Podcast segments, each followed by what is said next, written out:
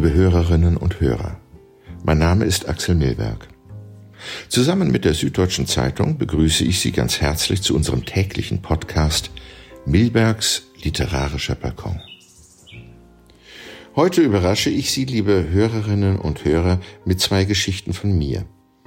Die eine erzählt von einer geplanten Abreise und die andere von einer geplanten Aufführung. Beides fiel aus und deswegen fällt beides mir wieder ein in diesen besonderen Tagen.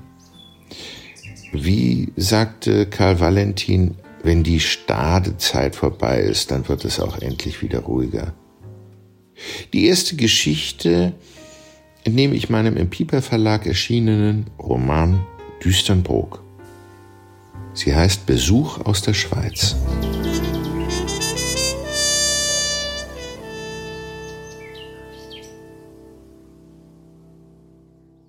Kacke, ich habe in der sechsten noch Chemie, Kotz, erst hieß es fällt aus.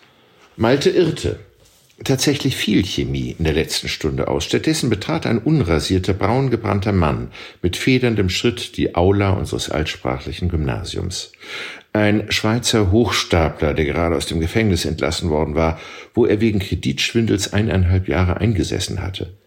Wie konnte er schon wieder so sonnengebräunt sein, fragte ich mich.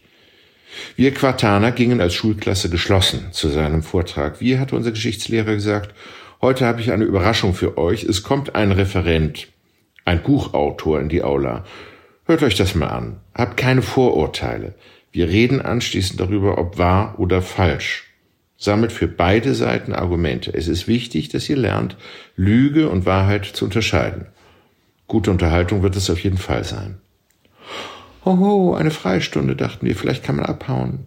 Es war die Zeit, als wir Schüler sowieso alles in Frage stellten und lieber an Wunder und Revolutionen glaubten, als an das, was in den Schulbüchern stand. Aber wir sollten nicht glauben, wir sollten wissen.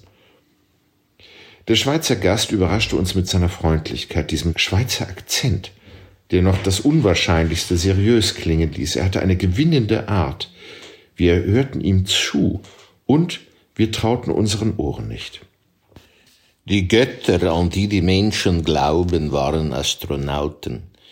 Jawohl, sie kamen vom Himmel und sie trugen Raumanzüge und Helme.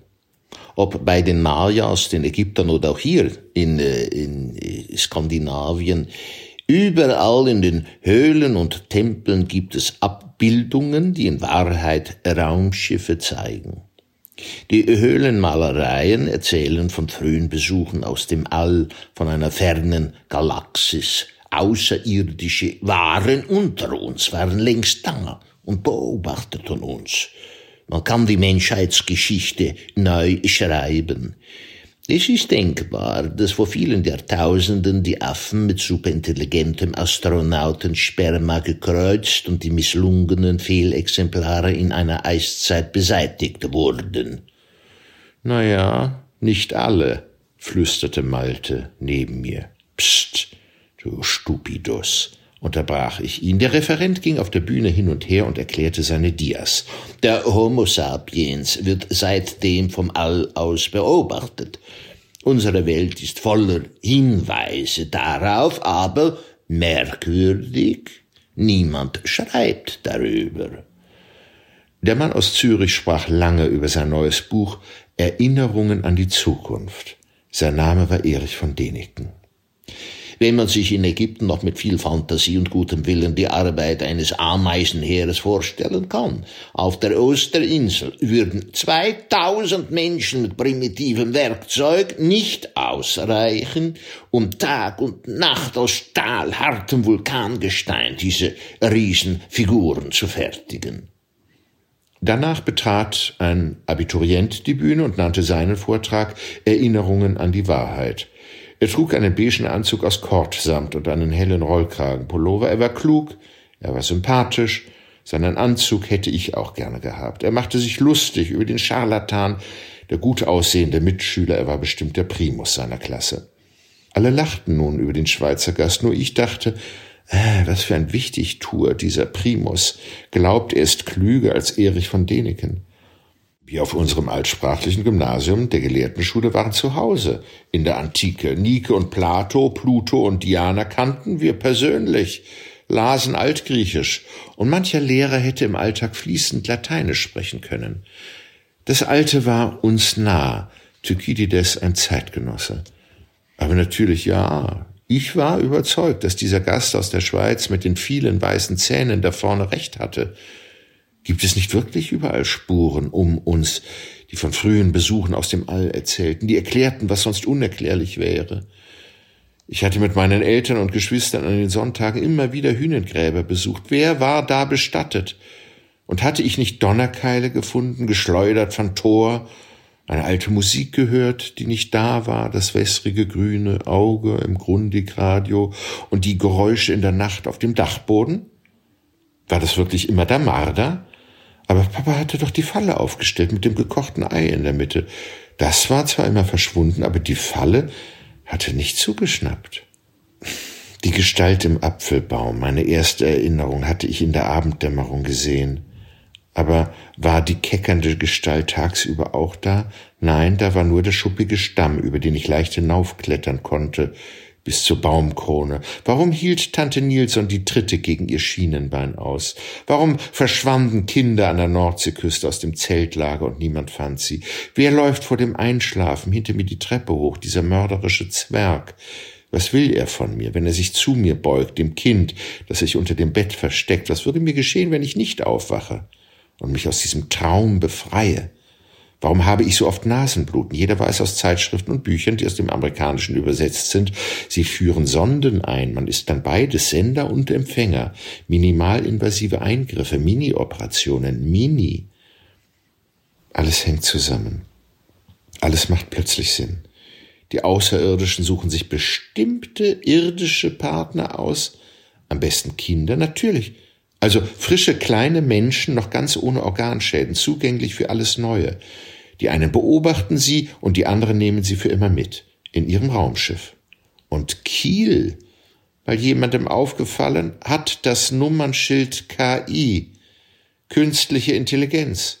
Auch wieder nur Zufall, ein bisschen viel Zufall. Die Postleitzahl von Kiel ist 23, die mythische Primzahl 23, die Unglückszahl der Illuminaten. Außerdem im Alphabet sind der zweite und dritte Buchstabe, also die zwei und drei, das B und C, BC. Das bedeutet Before Christ. Weiß doch jeder. Die Stonebrook ist der große dunkle Wald, ein überschaubarer Bereich, in dem sich die große Welt im Kleinen wiederfindet. Alles deutet also auf einen frühen Besuch hin, Fremde aus dem All, in vorchristlicher Zeit. Düsternbrook ist der dunkle Wald, ein überschaubarer Bereich, in dem sich die große Welt im Kleinen wiederfindet. Kliniken und Friedhöfe, Hochmut und Einsamkeit. Und die Aliens lieben es zu spielen. Oh, sie sind zynisch und haben Humor. Spielen mit Buchstaben und Zahlen. Es ist wie eine Aufforderung an uns. Spielt mit uns, antwortet, macht Vorschläge, spielt uns den Ball zurück. Sie lieben Loopings und bestimmt auch Tennis, Schach und alles, was rund ist. Ja, sie lieben unsere Erde, ähnlich wie Flipper, der spielt und einen Ball balanciert. Flipper, Freund aller Kinder, Erwachsener nicht minder, dem ich am Sonntagmittag zuschaue, wenn ich in meinen verschwitzten Tennisklamotten vor dem Fernseher liege auf dem weichen Perserteppich, der kluge Delfin, der seine Menschenfreunde auffordert, mit ihm zu spielen. Die Besucher aus fernen Galaxien sind wie dieser Flipper, der Sprünge macht und keckert, während die Kinder in Florida auf dem Holzsteg herumalbern und glauben, sie sind in Sicherheit. Morgen wird das Wetter besser, ist ein typischer Satz in unseren Breitengraden und doch der wichtigste Gedanke für denjenigen, der einen sicheren Start für den langen Rückflug plant. Ja, es sprach viel dafür, dass es in Kiel von Aliens nur so wimmelte. Wenn der Spielbetrieb normal läuft und trotzdem keine Vorstellung stattfindet, ist was faul im Staate Dänemark. Wir haben als junge Theaterschauspieler uns manches Mal ausgemalt, was wir für üble Streiche aushätten könnten, die so richtig stressen und uns teuer zu stehen kommen. Spät nach Mitternacht saßen wir bei der Emmy im gläsernen Eck Und wem der größte Schmarrn einfiel, hatte gewonnen. Weit vorn war, Polizeiuniformen aus dem Fundus klauen und den Verkehr auf der Maximilianstraße und an der Kreuzung zum Altstadtring umleiten. Wenn dann alle Autos verknäult sind, abhauen, Uniformen ausziehen und weitertrinken. Oder sich während einer laufenden Vorstellung auf die Bühne begeben und mitspielen. Am besten so, dass das Publikum denkt, es gehört dazu. Ein Kollege saß mal ganz aufgeräumt als Zuschauer in Berlin im Theater, als jemand auf ihn zustürmte und mitteilte, er hätte jetzt im Moment selber Vorstellung in Hamburg. So etwas ist dann teuer. Der Herr musste den Ausfall der kompletten Abendeinnahmen bezahlen. Die Liste der Gefährdungen und Versuchungen ließe sich fortsetzen, und immer meinten wir, früher waren die Schauspieler viel, viel mutiger gewesen, wenn die Alten uns ihren Abenteuer nachspielten. Aber es geht mir hier nicht um Anekdoten. Es geht um die Vertauschung. Was ist, wenn Zuschauer und Publikum vertauscht sind? Sie wissen nicht, was ich meine? Hier eine Fantasie dazu. Die Kurzgeschichte heißt Warte nur, balde ruhest du aus. Er war ja im Theater gewesen, den ganzen Tag. Zunächst hat er Probe gehabt auf der Bühne. Er wusste, dass er am Abend auf dieser Bühne auch Vorstellung hat. Am Mittag zieht er sich zurück, er verschwindet. Niemandem fällt etwas auf, niemand ahnt was. Er bleibt nach der Probe gleich da im Theater. Er läuft herum, niemand nimmt ihn wahr. Es ist der normale Betrieb. Irgendwann versteckt er sich. Hat er Angst? Lampenfieber? Hat ihn jemand gekränkt? Gereizt? Falsch angeguckt? Schließlich nimmt er neugierig eine Metallleiter wahr. Zum ersten Mal vielleicht, die sonst nur Beleuchter und Techniker benutzen und klettert sie steil hinauf. Das wird sie wohl sein, zu der der Inspizient oft ruft in seinen Durchsagen. Jemand vom Licht bitte auf die Beleuchterbrücke. Bitte jemand vom Licht. Sie spannt sich parallel zur Rampe von einer Bühnenseite zur anderen.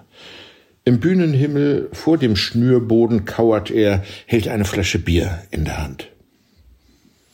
Noch hat er keinen Plan nur einmal alles anders sehen wollen, von einem anderen Ort auf die Bühne, diese Theaterräume herabblicken, die sich so merkwürdig mitverändern, wenn man sich selber verändert.